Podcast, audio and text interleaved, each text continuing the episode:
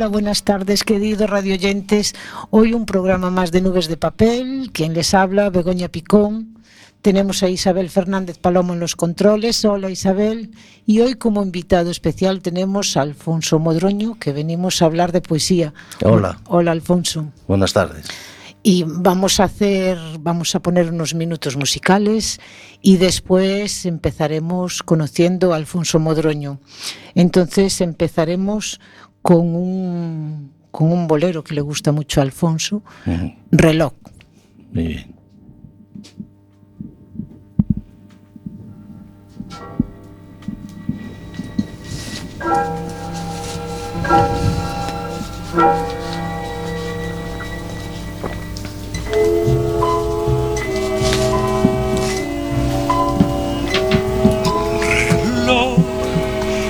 No marques las horas, porque voy a enloquecer. Ella se irá para siempre cuando amanezca otra vez. No más nos queda esta noche para vivir nuestro amor. Y tu tic-tac me recuerda mi irremediable dolor. Reloj detén tu camino, porque mi vida se apaga. Ella es la estrella que alumbra mi ser. Yo sin su amor no soy nada. Detén el tiempo en tus manos. Haz esta noche perpetua para que nunca se vaya de mí para que nunca amanezca.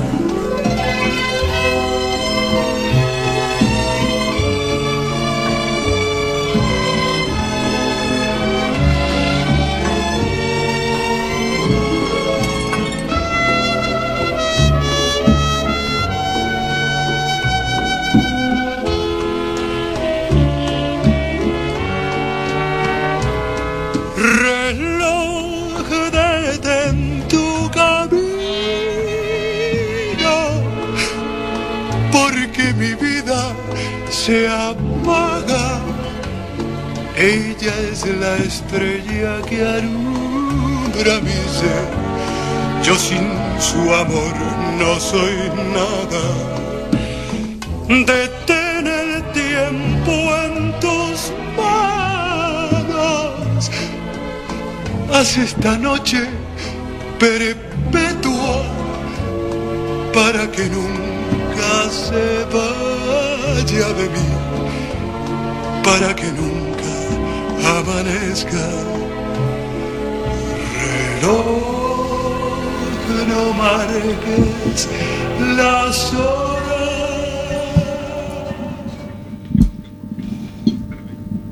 Qué espléndido el verano de mi barco, con velas desplegadas a tu viento, navegando por aguas cristalinas de mares infinitos, mi velero recorrió sobre verdes transparentes y azules absorbidos de tu cielo, las espadas de júbilo perdidas en otras singladuras y otros, y otros puertos. Qué delicia de estelas, sobre agua de tu amor y mi amor en jubileo. Bueno, empezamos con este, con este poema de, de nuestro invitado Alfonso, a modo de presentación. Hola Alfonso, yo quería que me Hola. que bueno que, que nuestros invitados, que nuestros oyentes supieran quién era Alfonso Modroño, por eso te pido que hagas pues un un breve retrato. ¿Quién es Alfonso Modroño? Aparte de amigo y poeta, un amigo querido, por supuesto. Alfonso Modroño es un viejecito ya al final de, de la reta que sin embargo tiene todavía muchas ganas de hacer cosas y juventud en el corazón, que eso es lo importante. Y como yo digo siempre, nunca seré un poeta, pero sí siempre un aprendiz de poeta, porque yo creo que la poesía siempre hay que estar aprendiéndola cada día. Pero mira, tú dijiste que eras un viejecito, te voy a corregir. Acabo de, de oír a un, no te podría decir quién, pero era un profesor universitario que, que le preguntaba, le decía, eh, su entrevistador le decía, ¿qué consejo le daría a los jóvenes? A un joven como yo. Y él le dijo que eh, las personas no se miden por el número de años, sino si tienen proyectos o no. Ya. Las personas, ¿Tú tienes proyectos? Yo proyectos todavía, miles de proyectos. Bueno, pues entonces eres joven. El problema que tengo es que creo que no me, no me da el tiempo, no me falta, me va a faltar tiempo para todo lo que quisiera hacer. Sí, pues si tienes proyectos, lo decía este, este profesor universitario, todo el que tenga proyectos, aunque tenga 85 años, es joven. Y todo aquel que aunque tenga 16, 17 o 18 no tenga pro- proyectos, es un anciano. Entonces, si tú tienes proyectos, no eres un viejecito. Pues si yo, a ver, si quieres que te cuente un poco, mi vida profesional no fue la literatura. Pues yo viví del comercio toda la vida porque nací en una empresa, en una, en una familia con una empresa familiar. Y vi de esas cosas que no te queda más remedio que incrustarte ahí. Y ahí, y ahí estuve hasta que me, de alguna manera me jubilé. Y entonces ahora al jubilarme volví a hacer lo que siempre quise hacer y que lamento no haber hecho porque yo hubiera sido feliz siendo profesor, profesor de escuela o, o estar en algún ámbito relacionado con la cultura o cerca de los libros. Y, y bueno, en eso estamos ahora mismo, queriendo hacer lo que no pudimos haber hecho antes.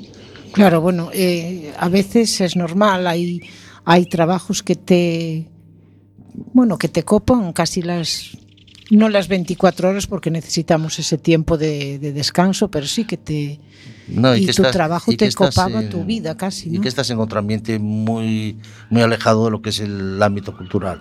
Entonces, de, en tu profesión te lleva a querer ser bueno también en tu profesión y cuando tienes algún momento de, de instrucción, pues lo encaminas a temas de tu relación laboral. Entonces aprendes cosas y vas a cursos y vas a seminarios y vas a estar relacionado con tu profesión, que no era la literatura. Claro, Y, pero de hecho, ya digo, porque si quieres que te cuente un poco de, de dónde empieza toda esta historia, es que yo ya desde niño, porque yo recuerdo que ya eh, mi padre se murió cuando yo tenía 11 años y ya antes de que se hubiera muerto yo, unos años antes, le había dedicado varias poesías ya, con lo cual quiere decir que yo con, que no puedo no tener la fecha exacta, pero yo calculo que 7, 8 años ya empezaba a hacer poesía. claro, desde Y- que empezaste a saber leer y escribir, a ti ya, ya tenías esa vena, esa vena artística que, Que sí, que, que ya venía de mi padre también. ¿eh? musas, sí. Porque mi padre tiene una obra de teatro sin acabar, que me la cedió que nunca la acabé, porque la verdad yo me puse a leerla y tampoco me enamoró como para terminarla. Y, pero sí, sí, ya le hacía poemas a mi madre y esas cosas y tal, o sea que ya viene de, en el ADN, viene impreso. ya. Claro, pero bueno, tú vuelve a leer esa obra de teatro porque ya sabes que a veces no es el momento. Sí, sí, sí. Y en su momento la leíste, a lo mejor no te atrajo lo suficiente. sí. eh, No, lo que pasa es que es, un poco decimonónica, es un poco pues como aquellas obras de teatro, porque, porque mi padre es de del mil, a ver, 1898, o sea que ya van dos siglos por delante. Claro, Porque, bueno, porque sí había mucha diferencia de edad. claro, pero bueno, a lo mejor incluso tienes que hacerle ahí algún arreglillo, Sí, cambiar sí, un sí. poco de temática, pero Sí, sí, Pero nunca es pero tarde. era como las clásicas obras de, de, de presentación o desenlace, ¿no? claro. pero pero muy muy a la vieja usanza que ya no, no se lleva, ya no para obra de teatro no tendría razón de ser. Bueno, nunca día. lo dejes porque ya sabes que gusta lo vintage. Sí, también, también es verdad. También es verdad. Entonces, tú tienes una vida laboral plena Sí, sí, sí. durante, bueno, durante años, durante muchos no- años. no me quejo, no me quejo, pero lamento, porque realmente ya digo, yo hubiera sido feliz siendo periodista, eh, siendo, ya digo, como maestro, algo que estuviera relacionado con la literatura. Pero, pero, a ver, no me quejo de mi vida, que feliz, que viví una vida feliz y eh, me casé feliz, vivo con mi mujer de siempre feliz, tengo tres hijos, tengo una vida plena, pero esa cosita que yo siempre digo que lo más importante de un hombre o de una persona es dejar algo eh, que le preceda, ¿no? Eh, que, que, el, que, el, que siga detrás de él, que es como pues, una obra bien hecha, que quede para toda la vida, eso para mí sería el, la mejor herencia que podría dejar a mi vida. Claro, bueno, ellos, ellos seguramente estarán muy orgullosos de ti. Yo tengo aquí, eh, este es eh, tu primer libro, ¿no? Sí. Del desamor al amor y viceversa. Sí, sí. Que yo desde luego... Pues, no, no mi primer libro, porque como te decía, a los siete años ah, bueno, o así... Claro hice un librito que lo tengo, lo conservo todavía como oro en paño, que es una, en una libreta que tiene mucha gracia porque pone edicionesito, pone. lo firmé como edicionesito porque yo me llamo Alfonso, claro. y Alfonsito, me llamaban Sito, un nombre que por fin erradiqué, que, no me gusta nada. Y, y, yo había hecho un libro que ponía edicionesito y, y era El príncipe mimoso, que es un cuento. Ah. Y ya te digo, con esa edad, que no, no, no puedo recordar, pero, pero por supuesto antes de los 11 años. Que eras muy pequeño. Y, y, sí, sí lo tengo ahí, ese libro, un día te lo enseño. Eso, eso, es, eso sí que es vintage y es oro, ¿no? Sí, eso sí, es sí, de los encanta, recuerdos que... Bueno, pues entonces este es tu segundo libro, que yo sí te conozco, de, conozco parte de tu obra en nuestras charlas poéticas y, y siempre me gustaron tus poemas, están cargados de, de intensidad, de, de fuerza, de, de poesía. Bueno, pues es porque- Pero sí que descubrí en estos versos, leyéndolos, mm, no es lo mismo que te lean un poema que que te lo leas tú. Y a mí me gusta, que muchas veces lo tengo- tenemos comentado, a mí un poema no me gusta leerlo una sola vez, me gusta estar tranquila y leerlo Bueno, dos o tres veces, porque siempre sacas algo. sí, sí. Entonces descubrí a un Alfonso, pues mm, aunque tú dices que estos poemas ya están obsoletos, yo les digo que están vintage, pero a mí, eh, sinceramente, Alfonso me encantó. Hay poemas buenísimos y hay, no sé, cada, cada poema tiene a lo mejor tres o cuatro versos que son eh, de una calidad extraordinaria. Bueno, pues, Para mí. Favor que usted me hace. Para mí, sí, hay, hay muy buenos poemas. Entonces, tú llegas a una edad que dices, ahora voy a tener tiempo, dejas tu trabajo, te jubilas, dices, ahora sí que voy a empezar a hacer mi... Sí, pero ya digo, me gustaría tener quizás menos edad, pues ya, a ver, tengo 77, a- 72 años, quieto, no, no metes. 72 años ya, que para mí son muchos años, porque, porque ya son. Y, pero bueno, yo vuelvo a decir, tengo juventud emocional. Claro, pues eso es lo importante. Y- pero no es lo mismo que si me coge esto pues con, con yo qué sé, con 45, porque todavía hubiera empezado una carrerita de filosofía, de letras, de algo, porque que, pero que ya no da tiempo. Entonces solo me queda leer mucho, es lo que lo que puedo hacer y, y tratar de dejar luego rienda suelta porque lo de escribir es algo que, que no lo hace, yo no lo hago por, por obligación, lo hago por, por, porque, por necesidad, porque necesito escribir. Claro, porque es te que- gusta y es la y forma me de... gusta y me divierte. Y yo me paso las horas, escribo en el ordenador, no escribo a mano. Yo solo escribo en el ordenador. Y me paso las horas delante del ordenador feliz, no, no, no me aburre. Claro, es Entonces, que es- pues bueno. cuando haces algo con pasión, cuando haces algo porque quieres, entonces eso gusta. No hay esa obligación de, pues ahora me voy a hacer un poema. Sí, sí. A veces, es que a veces no salen. Yo, por ejemplo, eh, utilizo la técnica de, a lo mejor me viene un, un, un verso, no sé, porque oíste una canción, porque alguien dijo algo, entonces en un momento dado te, te sale un verso, entonces yo suelo escribir ese verso, siempre tengo algo, algo ahí. Entonces, después a raíz de ese verso, pues y ahora uso la tecnología. Entonces tengo el teléfono móvil y un programa como el, pues el, el grabador de voz o cualquier cosa. Sí. Y a veces eso que dices tú, ¿qué te pasa? Te- o te viene una, una Una- inspiración, algo, algo, y, sí. y yo lo dejo grabado ahí. De hecho, muchas veces lo tengo en la, en, al lado de la mesilla, a lo mejor por la mañana, medio en ese duerme vela que aparece por ahí.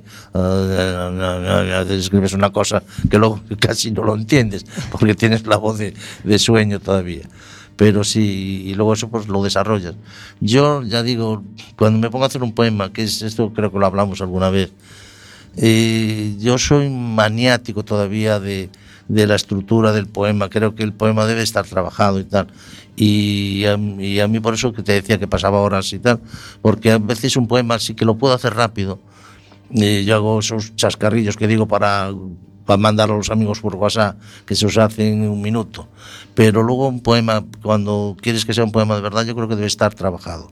Y, y esto que grabas en el teléfono que te decía al principio, luego le das forma Claro. y buscas cosas y buscas otras palabras y, y a veces pasa un tiempo hasta que no encajo esa palabra que me rima como yo quiero que rime, ¿no? Porque a veces pones una palabra pero no, no tiene el ritmo que tú quisieras que tenía. Y parece como que te está estorbando. Y le doy vueltas y vueltas hasta que busco la palabra que realmente me encaja en ese ritmo que yo quiero. Claro, y hay que leer y volver a leer y releer Sí, Y, y ver cómo te suena, te suena bien, no te suena bien, entonces repasar. Y yo soy de los que a veces cojo un poema de escrito hace cinco años o seis años o diez y todavía lo rectifico. Yo sí al leerlo veo algo que, que digo, "Oh, pues mira, esto le queda un pum, y va y lo cambio, porque creo que se puede hacer, no, Bueno, no hay ningún problema. Claro, porque la madurez literaria eh, está ahí, entonces no es lo mismo los poemas que escribiste hace cinco años, pues ahora tienes otras técnicas, otros aprendizajes, porque aparte eres una persona eh, que está continuamente yendo a cursos, a talleres literarios, te gusta aprender, tienes esas, sigues teniendo esas ansias de aprender, de, de culturizarte cada vez más. Entonces es normal que cada vez que lees un poema antiguo necesites retocar, retocar algo. Sí, pero y a veces ya no es por esa madura, madurez que dices tú que tienes intelectual o, o cultural o, técnica. Es porque, bueno, a veces, como todas las cosas, las lees dos veces y, y encuentras otros matices y otras cosas. Y es como cuando te pones a escribir una historia que empiezas que- que- que- con dirección norte y acabas dirección sur. Porque porque la propia historia te fue llevando a un personaje, otro personaje, otro personaje, y cuando te das cuenta te has desviado de, Claro, del eso- tema inicial. Eso pasa mucho en la narrativa Sí, sí. normal, porque tú pretendes darle, pues, pues bueno, este personaje mm, tiene que ir eso al norte y vas girando, pero a lo mejor llegas y bueno, pues ahora lo voy a llevar al noroeste porque me gusta más y eso es normal, porque cuando escribes un relato vas eh, bueno, vas creciendo con el personaje y Sí, te vas sí, metiendo o- en el personaje. O aparecen otros personajes que no tenías pensado. Porque Claro, la sí. trama te llevó a, pues no sé, a, a un personaje que, que aparece de repente que transforma la historia. Claro, pero por, por ejemplo la poesía es más es más sentimental, Sí. entonces influye mucho el estado de ánimo. Sí, también. O sea, depende cómo estés. eh, imagínate, escribes un poema, pues en un momento dado, pues muy triste, ta, ta, y después lo vuelves a revisar en otro momento y cambias, cambias Sí, muchas cosas porque depende del estado de ánimo que. Sí, sí, sí, está claro. Y cada vez que lo leas vas a tener un estado de ánimo diferente, o sea que lo vas a cambiar, vas a ver y mismo un poema tuyo no te va a decir lo mismo, un poema de cualquier autor. Tú lees un poema, hoy lo lees dentro de seis meses o dentro de ocho o de tres y siempre encuentras algo diferente porque depende de nuestro estado de ánimo y de nuestra forma de, de ver la vida en ese momento. Y no siempre estamos igual, somos personas. Sí, sí, sí. Entonces, eh, cada momento nos va dando pues eh, unos matices o otros. Bueno, a mí me gustaría que nos leyeras algo, algo tuyo. Pues, de lo que tú me mandes. No, Estoy de a lo- tus órdenes. Lo que tú quieras, creo que traí- trajiste algún poema. Yo traje algún poemilla que busque por ahí y, y, y te lo puedo leer si quieres, sí. Pues mira, hablando de cómo que me preguntabas quién soy, pues tengo aquí este, que se titula Siempre fui un Quijote. Porque una cosa que no dijimos, Sí. que es que yo firmo como Quijote, que es un, un, un seudónimo que me, que me impuse y para casi todas las, de todo lo que es poesía lo firmo con ese seudónimo de Quijote. Sí, eso es verdad, que no hablamos y lo tenía ahí en mente. Y entonces aquí tengo este poema que dice Siempre fue un Quijote. A ver si sé leer que leo muy mal. Soy un, un Quijote andante por campos de silencio. Ni rocín flaco tengo que soporte mis huesos, ni un Sancho Panza amigo que me acompañe llevo. No tengo dulcineas para rendirle versos, ni gigantes transidos en molinos de viento que mi lanza dobleguen. Nada tengo, ni yelmo, que adorne mi cabeza aunque bacín barbero de bronce el casco fuera, ni armadura de hierro, ni escudo que proteja del, del malandrín mi cuerpo. Soy mi viento del alma rugiendo en un desierto que el tiempo ha vaciado, como si fuera un ciervo perdido en la maraña de un improbable sueño. Quiero volver a casa junto a mis libros viejos, aquellos de aventuras con nobles caballeros, de hidalga servidumbre, de defensor acero, aquellos que trajeron cuantas fiebres poseo, aquellos que el buen Sancho me iba diciendo cuerdo, olvide los vuecencia, que en deshaciendo en tuertos no hay tal caballería que valga, según creo, pues pienso, aun siendo un pobre gañán, patán y lerdo, que más sabio es el sabio por viejo que por méritos. He de volver al lecho que acepta mi regreso como un sereno abrazo entre la vida y el cielo. No habré de arrepentirme por loco o- o pendenciero, pues lúcido, aún discierno lo malo de lo bueno, y quien, por mal nacido, fue causa de mi acero. Genial, se acaba. genial, genial. Eh, antes lo decía, eran poemas eh, exquisitos. Después yo tengo ahí uno que me gustó mucho, quizás lo lea, Pues venga. pero bueno, eh, siempre vas a leer tú mejor tu poema que yo.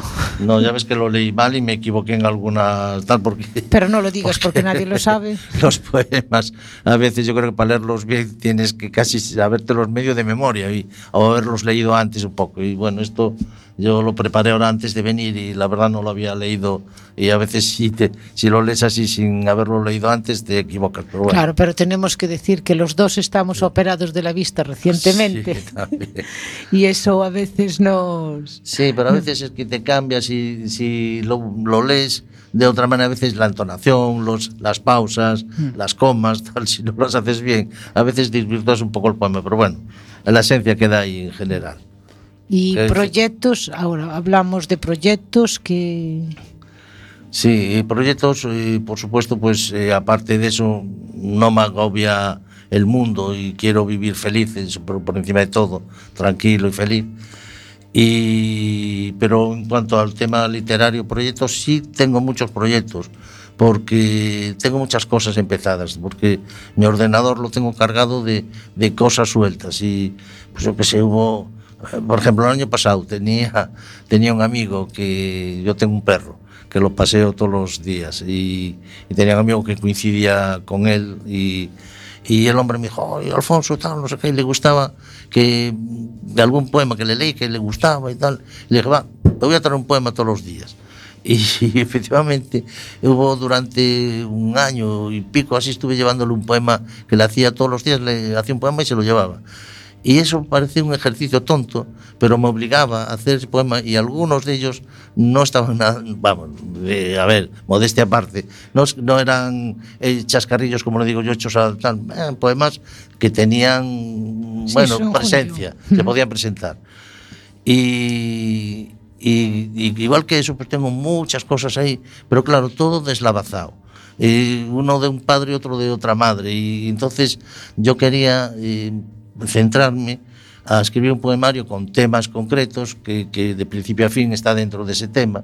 Y tengo, como, yo que sé, muchos empezados, pero ninguno concluido. Y este año quería trabajar en ese sentido de, de rematar por lo menos, aunque solo fuera un poemario, pero, pero rematarlo de una vez. Pues esos que le hiciste a tu amigo, un poemario. Ya, pero es que esos son. Hoy, hoy hablaba de, de, pues no sé, del mar y mañana hablaba de, de las nubes. Entonces, no guardan relación todos, ¿no? No tiene. Claro, tú quieres Sí. temática. A ver, un poco el ejemplo de ese libro. Sí. Pues ese libro es eh, habla del desamor, el amor y viceversa. Que quiere decir que es un- está narrando una historia en relación al amor, un señor que, que ha vivido el amor, que se ha desilusionado, que luego vuelve a enamorarse y ese amor no es posible y pasa y vuelve otra vez a, a la situación anterior del desamor. Bueno, está todos los poemas tienen una relación, están un en un tronco principal, ¿no? Y eso es un poco para mí, dentro de un poema debe de haber, si tratas, pues no sé, de la ira, pues que trate de la ira, si tratas de la muerte, que trate de la muerte, si tratas del amor, que trate del amor. Claro, ¿no? te gusta por temáticas. Sí, sí, a mí me hacer, hombre, mm, eh, se puede hacer, pero pienso que lo ideal es, para mí, mi idea es hacer poemarios que tengan dentro de un eje. Claro, este fue el primer poemario que hiciste Sí. después de la jubilación. Sí, sí, sí, eso, y la verdad que tiene 45, 50, 55 versos, poemas, 55 poemas. poemas, ¿no? Y eso me puse a hacerlo realmente, no, es- no de que fuera recopilación de cosas que tenía hecho. Me puse a hacerlos, profesor, y lo hice en dos meses y medio. Vale, es un crack. Y, y por, eso, por eso digo que sí que en ese aspecto no sé si tendré calidad. Pues parece que Lopo de Vega, porque para eso a veces facilidad sí tengo, gracias a Dios. Claro, Que sí. no, no lo digo presumiendo, sino que bueno, es un no. don que lo tienes ahí. Claro, es, es que eso está o no está, eso... Salió ayer en una conversación, una conversación con amigos, mm, porque eh, a unos amigos ayer le leí sin decirle que era realmente el poema de cuando me operé. ¿Sabes? Que Sí, hice sí, ese poema lo de leí, las, lo escuché ya. las luces y demás. Y digo, "Jo, qué guay. Y, y me- es el día de la operación. Esto es la operación de, de miopía. y tal. Dijo, ¡buah! Y mira cómo lo describe la operación. Claro, yo describiría, ¡buah! Ese, esas luces que me volvían loco. ¿No ves la forma de describirlo? Claro, es que hay cosas que salen Sí, sí, y a sí. veces te salen innatas y, y también depende del momento, del estado de ánimo. Claro, es- no, es- no siempre salen poemas alegres o poemas de amor o no, tienes tu, tu momento, tus cosas y, y eso hace que en el carácter eh, interviene mucho de cómo salga o no salga un poema. Sí, sí, sí. A mí sí que me gustaría leer, a ver si esta luz me lo permite, y me gustaría leer este que se titula Nocturno, que me parece precioso. Dice así. Suena un tango melodioso, lastimero y lento en el silencio largo, nostálgico de ti. Un sabor a prohibido y extraño en el recuerdo evoca con, vértigo pasiones sudorosas, carreras contra el viento, mentiras diseñadas, secretos que se esconden cautivos de otra cama. El pasado va poniendo su precio a cada lance. Un verso, una mirada, sonrisas que no duermen, y en las calles vacías, y en los parques desiertos, encendida la hoguera del oscuro deseo, quemamos nuestras alas, mariposas nocturnas, en alocado vuel- vuelo. Tantas veces los dos buscamos madrugadas. Es que es muy bonito, es, es que es precioso, con una carga y, y todos así, todos tienen, eh, para mí, hombre, no soy ninguna ninguna profe, nin- no, pero para mí, como poeta, como compañera, me parece que tienen una calidad mm, suprema. Bueno. Para mí. Pero es que yo soy. Cuando, cuando haga el próximo poemario, eso te llevaré de, de manager para que me presentes. Ah, tú ya sabes que sí, que no hay problema. para que me presentes. No, no digo a los editores, ve aquí le traigo a este señor. ah, sí, sí, pero eso ya sabes que sí. Además, nada, te presento un menos de nada. Sí. Eh, Bueno, aún es- escuchaba, escuchaba en el chat este que tengo de, de, bueno de Chus Molina, que es una profesora que nos da un curso que vamos todos los, todos los viernes. Y, y hablando pues eso de los premios Planeta, el premio Nadal que salió el otro día y tal. y que decía que, bueno, que todos, que está todo amañado, que no sé qué, que, los, que todo esto de las ediciones, los editores, no sé qué, que ya o, o estás en, dentro de, del círculo o nada, como ya, ya puedes hacer tú, casi ser tu propio editor, si no, no hay nada que hacer, porque está todo, todo ya eh, amañado, ¿no? Bueno, a veces yo también creo que algo parecido. Sí. No en todas partes, pero sí eh, lo vemos en la tele, en los concursos que nos venden. No, y eso está. Sí, criticaba un poco que a veces la calidad mm. que, que, que se, ven, se trata de, de promocionar lo vendible, aunque esté exento de calidad. Lo que se pone en el mercado, lo que el público compra. Claro. Y a veces eso evita que, que pues, hablaba de los premios en concreto, ¿no? Dice, los premios son precisamente para lanzar a gente que no es conocida, gente que, que está ahí descubierta, que tiene calidad. Y a veces no, se lanza gente que, que puede vender. Claro, y... es que lo vimos en el último premio, es esos tres o cuatro autores sí, ¿no? que utilizan sí. un nombre de mujer sí, para un... Eh, son personas conocidas, son personas que se dedicaron a escribir durante muchos años y, ¿y por qué ahora utilizar un nombre de mujer? ¿Porque vende más? No. Porque es que eh, es verdad que durante muchísimos años la mujer no pudo hacer, hacerse un hueco. Sí, sí, sí. Y sí es verdad que la mujer tuvo que usar nombres de hombre. Muchas veces llevaba él los méritos, pero quien escribía era la mujer.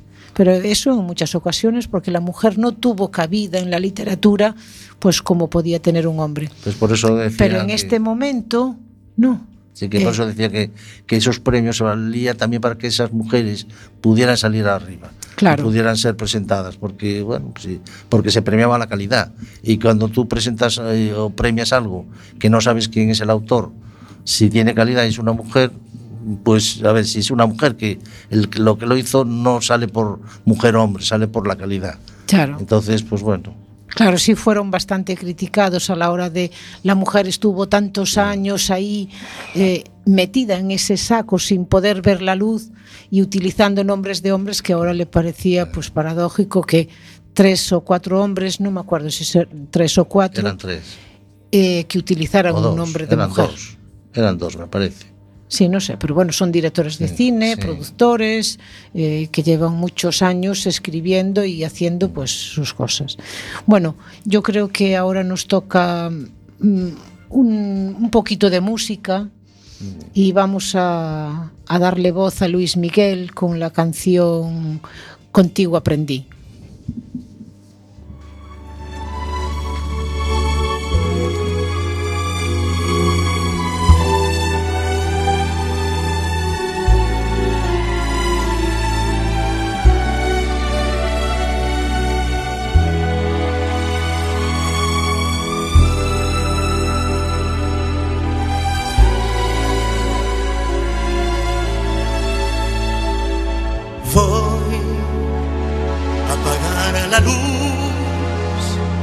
Pensar en ti.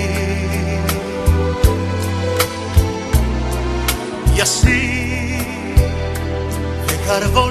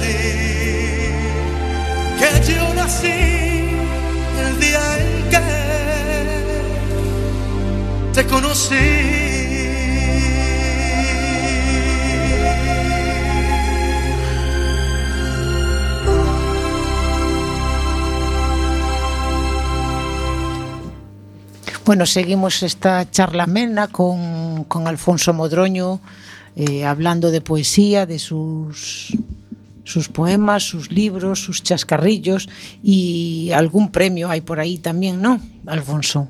No soy un usuario de, de- de- de que me presente a premios y cosas porque, porque lo que hablamos antes, no, yo pienso más en tratar de hacer obra el día para el día de mañana, el poco tiempo que me quede. Y, y, pero bueno, de todas maneras me presenté hace unos años al primer año que hacían en las Islas Atlánticas, el patronato de las Islas Atlánticas, un, un concurso de relatos cortos. Y el primer año quedé finalista en en relatos. E como había relatos e relato corto al año siguiente me volví a presentar porque me llamaron ellos que non me iba a presentar. Oiga, bueno, se presente e tal, bueno e me presenté a relatos cortos e que gané el, ese año yo el primer premio de, de relatos cortos. Y que hicieron unas publicaciones que tengo los dos libros eh, con, todo, con los finalistas y los ganadores. Hacían porque hacían junior eh, senior y tal, hacían dos o tres categorías y tres finalistas y un ganador y con todo eso pues hicieron unos libritos de, de relatos que, que sí los tengo. Sí, es algo que y luego una hacer. cosa sí que, que me gusta presumir de ello. A ver, cuenta. que eso sí que, que, que me siento honrado por porque de niño, como ya te dije que de niño sí me gustaba hacer, que una de mis de mis páginas doradas que guardaré siempre que se llama Amante en el exilio, que es una es una un es una prosa poética de alguna manera. Y ya en aquel entonces hacía pinitos y tal, y un amigo mío que es el que iniciador de lo de las hogueras de San Juan, en realidad, pues me metió en el tema aquel y me dediqué yo a, a llevar la parte cultural de, de aquel y aquel año fue cuando le dimos el gran lanzamiento a las lo que son hoy las hogueras de San Juan de- de San Juan de aquí de la Coruña que están declaradas ya eh, de interés turístico nacional y bueno, pues yo hice el primer pregón de esas fiestas en cuando ya aquel año que en el Paraninfo de, del instituto, todo vestidito de la gala con mi smoking, que era mi primer smoking y tal, delante de los concejales y tal, estaba yo todo orgulloso. Y fue la, la- el nombramiento de la segunda mega mayor había sido ya, y, pero fue el primer pregón y lo escribí yo y el, el ayuntamiento editó un libro también con, con los, cin- los 25, los que fueran, no sé, primeros pregones.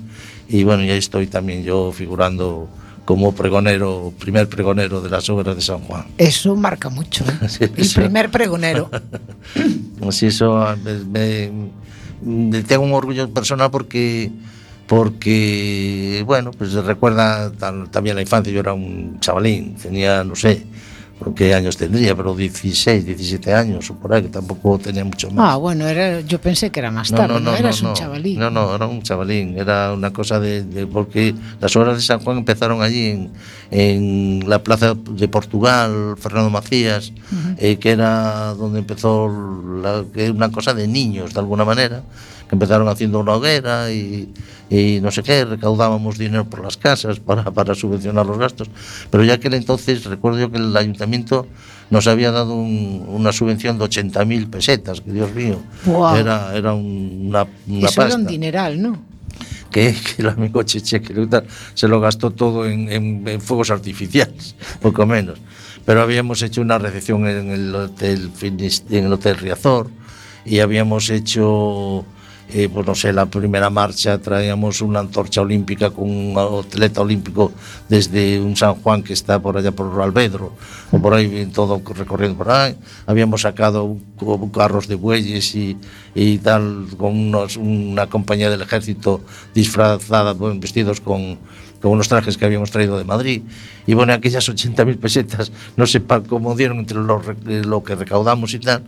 Y, y bueno, y a mí que yo estaba en el ajo, eh, tuve que poner dinero que no volví a cobrar en mi vida también.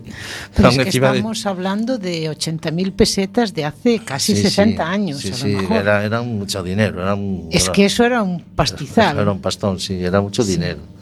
Y bueno, y todo lo que hicisteis, claro. No, no, pero pues sí, otra cosa que también recuerdo, que llegamos a hacer un concierto de la banda municipal, qué vergüenza, no vino nadie habíamos programado el concierto y, y, estaba, estaba yo que sé, mi madre, mi prima, la vecina de al lado, tres personas y se suspendió el, el concierto por, por, falta de quórum, por falta de público. Pero sí, pero bueno, pero, pero todo aquello eh, a esa edad mm, yo Marca lo, mucho. lo recuerdo por un trabajo ímprobo, porque y, y, aprendizaje, porque el tener que ir al despacho de un concejal del ayuntamiento, pues bueno, a esa edad te, claro.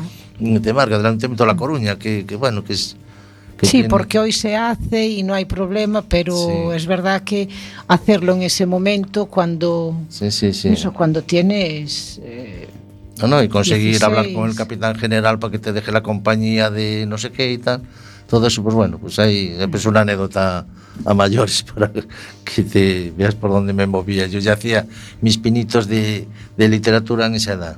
Claro, es que Grey. todas esas cosas marcan y todo, sí. pero todo eso habrá recortes, sí, guarda sí, recortes, eso no, eso es para poner en un álbum, el álbum de, ¿no? Sí, sí. Es que son anécdotas muy bonitas y Alfonso, yo que lo conozco, es un, una persona pues muy constante, muy, muy trabajadora, que estás, estás siempre en cursos. A ver, cuéntame, ahora estás en, en varios. Sí, eh, a ver, el curso, uno de los cursos que ya te con, salió antes a colación con Chus Molina en, en la González Garcés, en la biblioteca de la Junta, que, que nos reunimos los viernes por la mañana y es, es, literatura creativa, se titula el curso. Hacemos un relato. en, bajo unha premisa, pois pues a veces nos presenta unha foto e que te que esa foto, sobre esa foto cada cual hace tal. Entonces, antes lo hacíamos allí, in situ, pero ahora tenemos la técnica de hacerlo cada cual en su casa y luego allí lo leemos, y lo leemos y lo corregimos y lo comentamos y tal. Y muy bien, lo más importante es que tenemos un grupito encantador que que luego después de clase nos reunimos para tomar el vinito y, y la tortilla y esas cosas. Ah, bueno, eso, y, eso sí que eso es... Y llena tanto como el curso. Claro. Y entonces se creó un curso y realmente hay un nivel excepcional. Mm, tengo que decir porque eh, somos una fusión del Ágora y del Fórum, porque... Mm este curso antes eh, Chus lo hacía en el Ágora y en el Foro. Eh, yo era del Foro claro. y siempre nos decía, bueno, es que los del Ágora, y llegaban los del Ágora y decía, es que los del Foro, y ahí teníamos una rencilla que no nos conocíamos, pero nos odiábamos mutuamente, porque siempre nos, nos hablaban, no, es que los del Ágora hicieron, oh, como tal, y nos, nos picaba la moral. Y ahora estamos ya hemos llegado a un consenso y nos hemos juntado parte del Ágora y parte del foro. Claro y realmente eh, ha conseguido eh, se ha conseguido sin querer una fusión perfecta y un y gente muy buena gente con libros editados ya con novelas editadas gente muy profesional a ver entre comillas aficionados todos como sí. somos pero, pero con un nivel que Chus a veces no, nos lo comenta, dice que está encantada de, de joder, que, es algo admirable, porque hay a veces expresiones y cosas que son de un nivel, pero muy importante.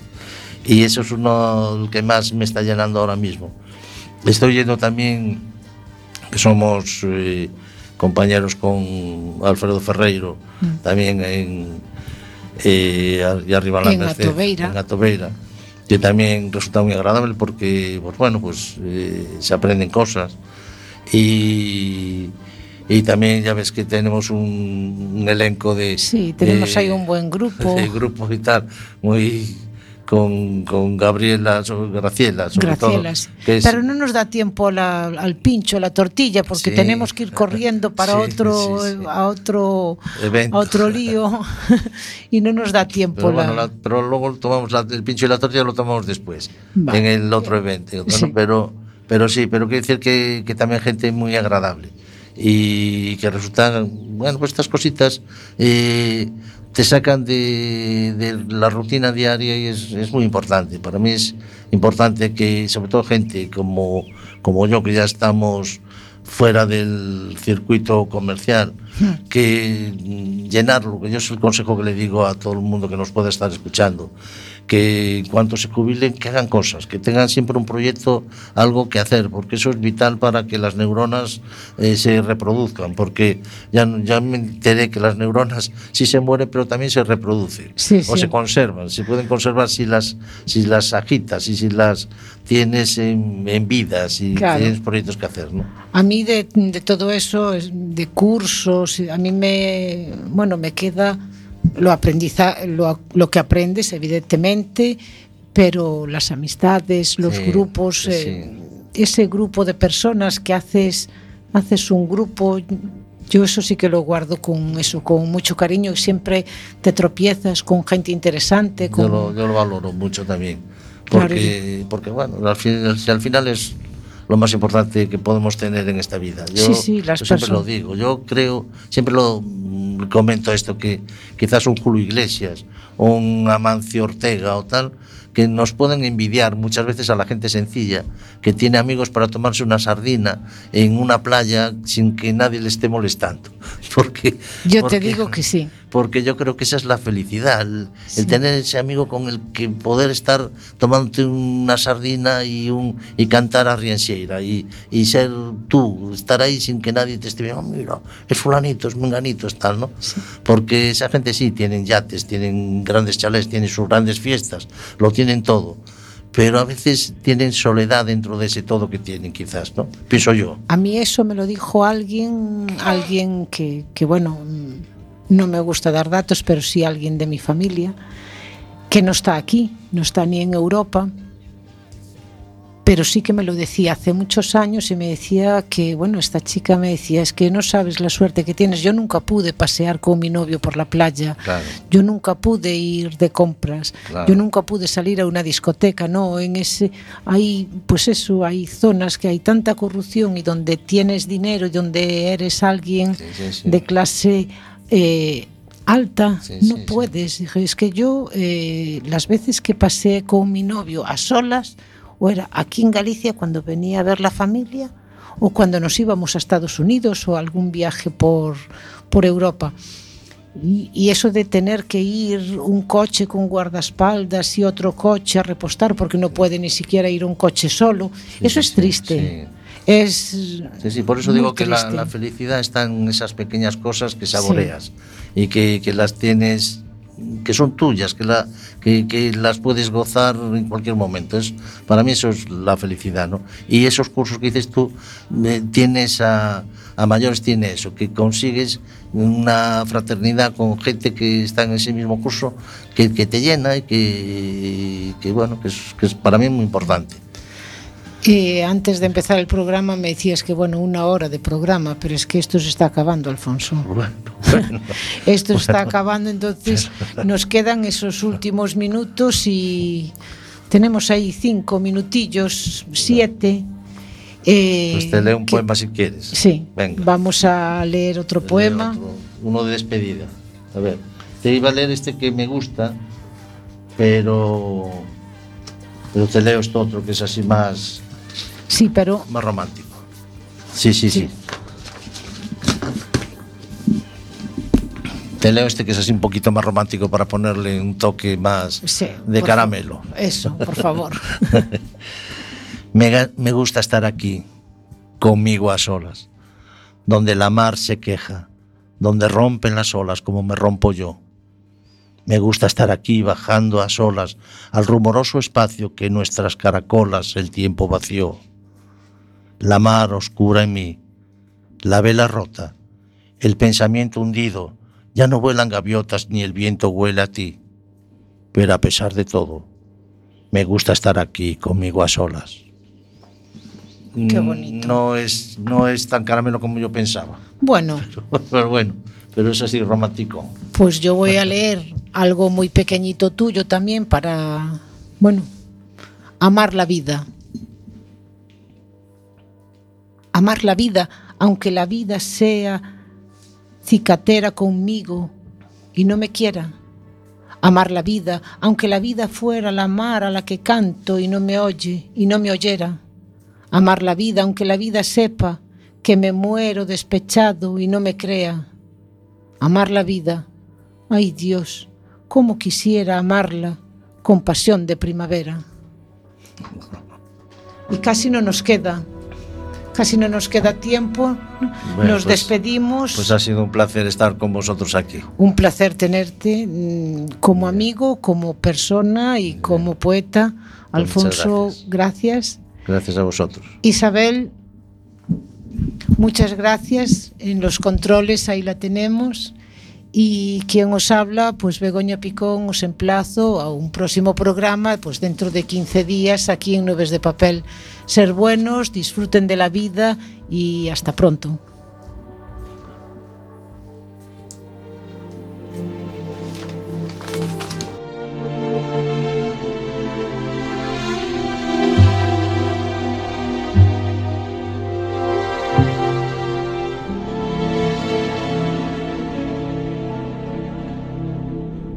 Somos novios, pues los dos sentimos mutuo amor profundo.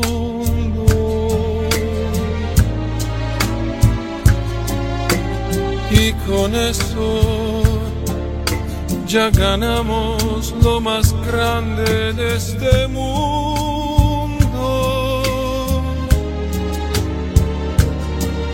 Nos amamos nos besamos como novios, nos deseamos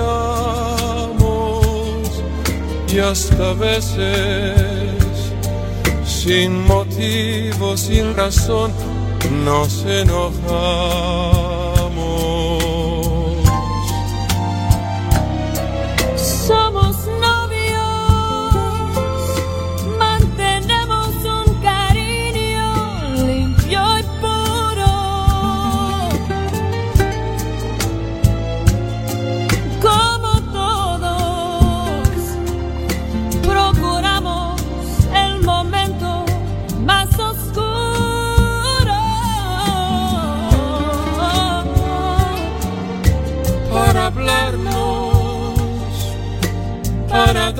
El más dulce de los besos, recordar de qué color son los cerezos, sin hacer más comentarios, somos novios. Oh, oh, oh, oh.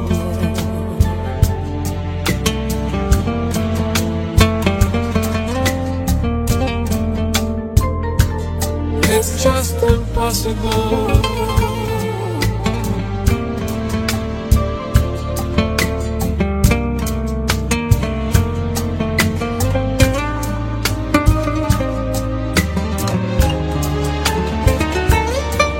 Nos amamos, nos besamos como novios, nos deseamos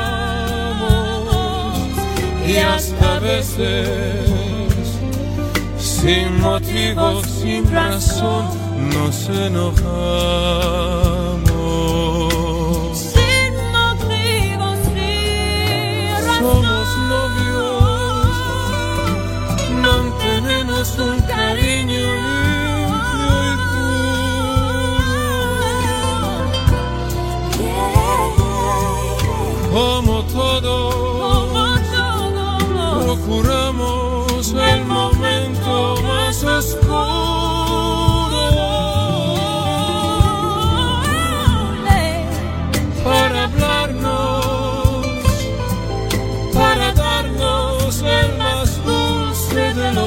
Besos, recordar de qué color